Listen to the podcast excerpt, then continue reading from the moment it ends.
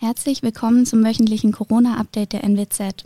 Ich bin Svenja Fleig und spreche heute mit dem Oldenburger Facharzt für Mikrobiologie und Virologie, Professor Axel Hambrecht, über Corona-Schnelltests. Vielen Dank, dass Sie sich die Zeit genommen haben, Herr Professor Hambrecht. Ja, gerne. Die Antigen-Tests durften bisher nur von geschulten Fachkräften genommen werden. Jetzt plant Gesundheitsminister Jens Spahn den freien Verkauf in Apotheken. Wie das ablaufen soll, ist noch unklar. Dann könnte sich aber jeder selbst zu Hause testen. Herr Professor Hambrecht, wie sinnvoll wären diese Schnelltests für zu Hause denn? Ja, also äh, man muss diese Schnelltests äh, im Sinne einer, einer Teststrategie verstehen und diese Schnelltests für zu Hause können nur ein, ein Bestandteil davon sein. Also es ist vollkommen klar, diese Tests sind bei weitem nicht so genau wie die Tests, die im Labor durchgeführt werden können. Aber Sie sind, ähm, das ist der große Vorteil, halt ähm, zu Hause durchführbar. Ich muss nicht den Weg zum Arzt oder zu äh, einer Testambulanz ähm, oder ähnliches durchführen. Und das ist sicherlich das, das Gute daran, die sind relativ niederschwellig durchzuführen und können als solches eben eine Ergänzung sein der Teststrategie. Also das ist nichts, wenn ich mich jetzt, ähm, ich sage jetzt mal wirklich richtig krank fühle oder wenn ich Kontakt zu einem Corona-Patienten habe, ähm, dann wäre so ein Heimtest sicherlich nicht das Richtige, weil einfach dafür sind die nicht genau genug. Dann sollte ich weiterhin zum Arzt gehen, aber das kann zum Beispiel so eine Ergänzung sein, dass ich mich ähm, zwei, dreimal in der Woche teste für Personal, was äh, viel Kontakte hat, zum Beispiel jetzt nehmen wir jetzt mal Beispiele Lehrer, Kindergärtner oder ähnliches an. Und in einem solchen Rahmen, glaube ich, ist das eine gute Ergänzung. Jetzt besteht aber auch die Gefahr, dass durch diese Tests so eine Art Scheinsicherheit entstehen könnte, weil beispielsweise die Anwendung nicht richtig funktioniert oder weil der Test nur in einer bestimmten Phase der Infektion überhaupt eine Infektion anzeigt. Ähm, wann ja. reagiert der Test denn positiv? Genau, äh, das ist vollkommen richtig. Also da muss man sich ja äh, aufpassen und wenn man diese Tests durchführt, dann muss das mit einer sehr, sehr guten Schulung verbunden sein. Also die sind tatsächlich nicht, nicht ganz so trivial. Der Test reagiert positiv, wenn sehr, sehr viel Virus da ist. Ähm, das heißt, in der infektiösesten Phase. Aber ganz am Anfang, äh, wenn jemand vielleicht schon ein bisschen infektiös ist, dann schlagen diese Tests häufig noch nicht an oder auch ähm, im etwas späteren Verlauf, wenn die, die Viruslast schon etwas niedriger ist, auch dann schlagen diese Tests nicht mehr so gut an. Also wirklich gut funktionieren die nur in so einem relativ kurzen Zeitraum, vielleicht drei bis fünf Tage der höchsten Infektiosität und das ist natürlich schon ein bisschen die Gefahr daran. Das heißt, diese Heimteste am sinnvollsten sind die wirklich, wenn man die regelmäßig anwendet, also sowas wie zwei bis dreimal äh, pro Woche. Dann hat man einfach eine gute Chance, dass man in diesen, äh, falls jemand infiziert ist, in diesen Testzeitraum reinkommt, wo, ähm, wo die Tests gut funktionieren. Ähm, also angenommen, ich äh, teste mich, der Test ist negativ, ich bin aber infiziert, weil ich eben noch nicht in dieser höchst infektiösen Phase bin. Kann ich dann trotzdem andere Leute anstecken? Ähm, ja, genau. Also das, das ist, das ist natürlich schon die Gefahr, diese, ähm, dass äh, der Test äh, falsch negativ ist, selbst bei einer höheren Viruslast, also insbesondere wenn es Anwendungsfehler gibt. Ähm, das ist die große Gefahr an diesem Test und vor allem, dass, dass man dann unvorsichtig wird. Also das muss ganz, ganz klar sein. Ein negatives Testergebnis heißt nicht, ich kann jetzt alle Vorsichtsmaßnahmen äh, fallen lassen, sondern das heißt weiter Maske, Abstand etc. Also es darf nicht dazu führen, dass man dann ähm, weniger vorsichtig ist. Es ist eigentlich nur in dieser Richtung sinnvoll, wenn der Test positiv ist, muss ich es weiter abklären. Wenn der Test negativ ist, dann äh, weiter wie, wie bisher, aber mit allen Vorsichtsmaßnahmen, die ich auch ohne einen Test machen würde. Wie funktionieren denn diese Antigen-Schnelltests? Also die funktionieren äh, so, man muss erstmal äh, ja, Material gewinnen und zwar dort, wo, wo ich am meisten Virus habe. Da gibt es jetzt verschiedene Möglichkeiten. Man kann äh, einen Abstrich aus der Nase nehmen oder es gibt auch so Spuck- oder Speicheltests, wo ich, wo ich Speichel gewinne. Dann füllt man das in so ein kleines äh, Röhrchen äh, mit, da sind äh, bestimmte Substanzen drin, unter anderem Antikörper. die gegen äh, Proteine des, äh, des Coronavirus gerichtet sind. Und äh, das Ganze tropft man dann auf so einen Streifen. Das ist im Prinzip wie ein Schwangerschaftstest und dauert dann so 15 bis 30 Minuten, je nach Test. Dann kann man den ablesen und äh, da gibt es im Prinzip zwei, zwei Linien. Es gibt eine Kontrolllinie und wenn die aufleuchtet, kann man den Test auswerten. Und wenn hm, nur die Kontrolllinie aufleuchtet, heißt es, äh, der Test ist negativ. Man ist ähm, äh, wahrscheinlich nicht infektiös. Und wenn äh, noch eine zusätzliche Bande ähm, auftritt, dann heißt es, ähm, hier ist Coronavirus nachgewiesen. So, diese Tests sind nicht so 100 Prozent genau wie die, die wir im Labor durchführen können. Das heißt, einen positiven Test muss man immer noch, ähm, also einen positiven Schnelltest zu Hause muss man immer noch durch einen Labortest hinterher kontrollieren. Sie haben jetzt eben angesprochen, dass diese Tests auch mit Spucke funktionieren könnten. Im Gegensatz zum tiefen Rachen- oder Nasenabstrich ähm, ist dann nicht das Problem, dass im normalen Speichel nicht genug ähm, Proteine des Virus zu finden sind? Oder gibt es da was zu beachten?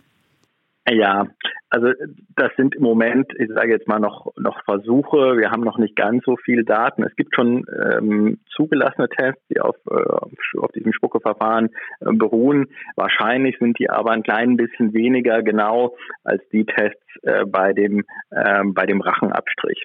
Jetzt ist es so, es gab jetzt erste Versuche damit. Da hat man versucht, ähm, statt diesem tiefen Rachenabstrich, den man, äh, der durchgeführt wird, wenn Sie in die Klinik kommen oder zum Arzt, der aber durchaus unangenehm ist und nicht für jeden zu Hause einfach so, so durchführbar ist, dass man statt dem nur so, einen, so einen kleinen vorderen Nasenabstrich macht, den, was im Prinzip äh, ja jeder äh, jeder wirklich gut zu Hause hat. Und da hat man herausgefunden, dass die auch erstaunlich gut funktionieren.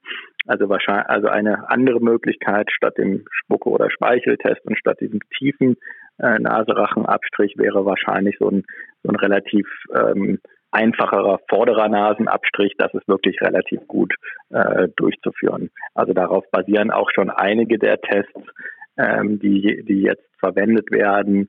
Und ähm, in Österreich werden ja zum Beispiel auch schon sehr viele dieser Selbsttests angewendet und die funktionieren meistens auch nach diesem Prinzip.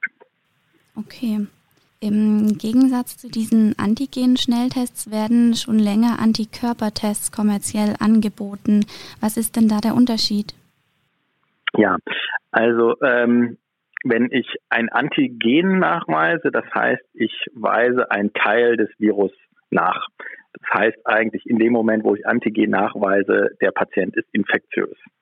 Ähm, wenn der Körper sich mit dem Virus auseinandersetzt, äh, bildet er Antikörper. Und diese Antikörper, die kann ich mit dem sogenannten Antikörpertest dann nachweisen. Diese Antikörpertests werden aber erst zeitlich verzögert positiv, also so zwei bis drei Wochen nachdem eine Infektion stattgefunden hat. Das heißt, das Ziel eines Antikörpertests ist nicht, dass ich jetzt akut schauen kann, bin ich infektiös, ähm, das kann ein Antikörpertest nicht leisten, sondern Ziel eines Antikörpertests ist, hat sich der Körper schon mal mit Corona auseinandergesetzt, hatte ich vielleicht eine Infektion vor ein paar Wochen oder Monaten. Also Antikörpertests sind nicht dazu geeignet, ähm, akut zu sagen, ob ein Patient Corona hat oder nicht. Jetzt könnte man auch versucht sein, wenn man einen positiven Antikörpertest hat, ähm, dass man denkt, man hat die Infektion schon mal durchgestanden und ist sozusagen immun. Was sagen Sie denn dazu? Ja, das ist leider nicht ganz so. Also wenn man Antikörper hat, ähm, ist das erstmal natürlich ein, ein, ein gutes Zeichen und tatsächlich ähm, bietet es einen gewissen Schutz. Ähm, wir wissen äh, jetzt aus englischen Studien zum Beispiel, da hat man äh, Patienten mit Antikörpern, die es durchgemacht hatten, verglichen mit welchen, die äh, noch keinen Kontakt ähm, zum Virus hatten und hat dann geschaut, wie viele von denen infizieren sich.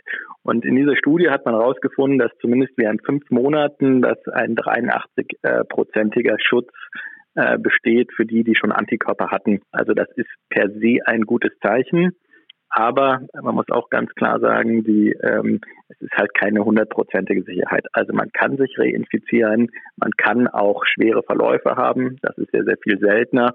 Aber tatsächlich gibt es auch schon die ersten Patienten, die zwei Corona-Episoden hatten und an der zweiten dann verstorben sind. Das ist sehr selten, aber es kommt vor. Das heißt also, trotz positivem Antikörpernachweis muss man weiterhin vorsichtig sein und die gleichen Maßnahmen eigentlich durchführen. Das Ganze ist jetzt auch nochmal problematischer geworden mit den sogenannten neuen Varianten oder Mutationen. Sie haben wahrscheinlich von den Mutationen aus England, Südafrika und Brasilien gehört. Und da wissen wir, dass mindestens bei dieser brasilianischen Variante und wahrscheinlich auch bei der südafrikanischen, dass eine vorherige Infektion ähm, mit der, ich sage jetzt mal, normalen Variante weniger schützt äh, vor einer Reinfektion. Also gerade in Brasilien ist es bei ganz, ganz vielen aufgetreten, dass sie sich zum zweiten Mal infiziert haben. Das heißt also, wenn Antikörpernachweis da ist, weiterhin volle Schutzmaßnahmen ähm, bislang. Und äh, ein zweiter Punkt vielleicht noch, den man bedenken muss, auch in der Qualität der Antikörpertests gibt es erhebliche Unterschiede. Es gibt sehr, sehr gute laborbasierte Antikörpertests, die auch ähm, sehr sicheres Ergebnis zeigen. Auf die kann man ähm, relativ gut vertrauen. Aber es gibt auch in der Apotheke oder im Internet so äh, relativ ähm, einfache Antikörpertests, die auch mit so einem Teststreifenprinzip basieren und die sind sehr, sehr ungenau und das kann dann ähm, auch äh, dazu führen, dass man denkt, man hätte Antikörper, aber in Wirklichkeit war das ein Testfehler. Genau, deshalb ähm, ist ja im Moment die Diskussion über die Antigen-Schnelltests auch so, dass die ähm, alle medizinisch zugelassen werden müssen, bevor sie überhaupt in einen freien Verkauf kommen. Das heißt, da kann ich mich dann eher darauf verlassen, was der Test mir anzeigt. Ja, ähm, also diese Zulassung für diese Selbsttest, Antigen-Test, die ähm, die ist äh, relativ schwierig und das ist im Moment, das ist auch so ein Grund, warum wir die in Deutschland noch nicht haben. Und ja, also wenn die dann einmal zugelassen sind, die werden funktionieren, wenn man sie richtig anwendet, aber das ist, es ist halt nicht 100 Prozent trivial und auch dann, diese Tests sind bei weitem nicht so genau wie ein Labortest, also auch wenn die evaluiert sind, ähm, muss einem jederzeit klar sein, das ist eine Momentaufnahme, das ist ähm, auch, ähm, bietet keine hundertprozentige Sicherheit. Also das wird weiterhin so sein. Ich glaube nicht, dass wir in den nächsten Monaten ähm, Selbsttests auf dem Markt haben werden, die die Sicherheit eines, ähm, eines Labortests bieten können. Okay, dann vielen Dank für Ihre Einschätzung. Nochmal kurz zusammengefasst. Diese Antigen-Schnelltests für den Privatgebrauch, sind die ein sinnvoller Baustein der Pandemiebekämpfung oder bieten sie nur Scheinsicherheit? Ja, also sie sind ein sinnvoller Baustein im Rahmen einer Gesamtstrategie, aber äh, man muss sich der äh, der Risiken davon durchaus bewusst sein und auch der Grenzen eines solchen Tests. Die sind nicht für alle Situationen geeignet. Also für den, ich sag jetzt mal, äh, hochsymptomatischen oder denjenigen, der eben Kontakt, ähm, Kontakt mit anderen Corona-Patienten hatte, ähm, für diese Person sind äh, diese Tests ist einfach nicht das richtige Verfahren. Da braucht man dann einen richtigen Labortest, eine PCR. Ähm, aber für andere Personen, die äh, sich regelmäßig testen, weil sie, ich sage jetzt mal, viele Kontakte haben, ist das durchaus eine sinnvolle Sache.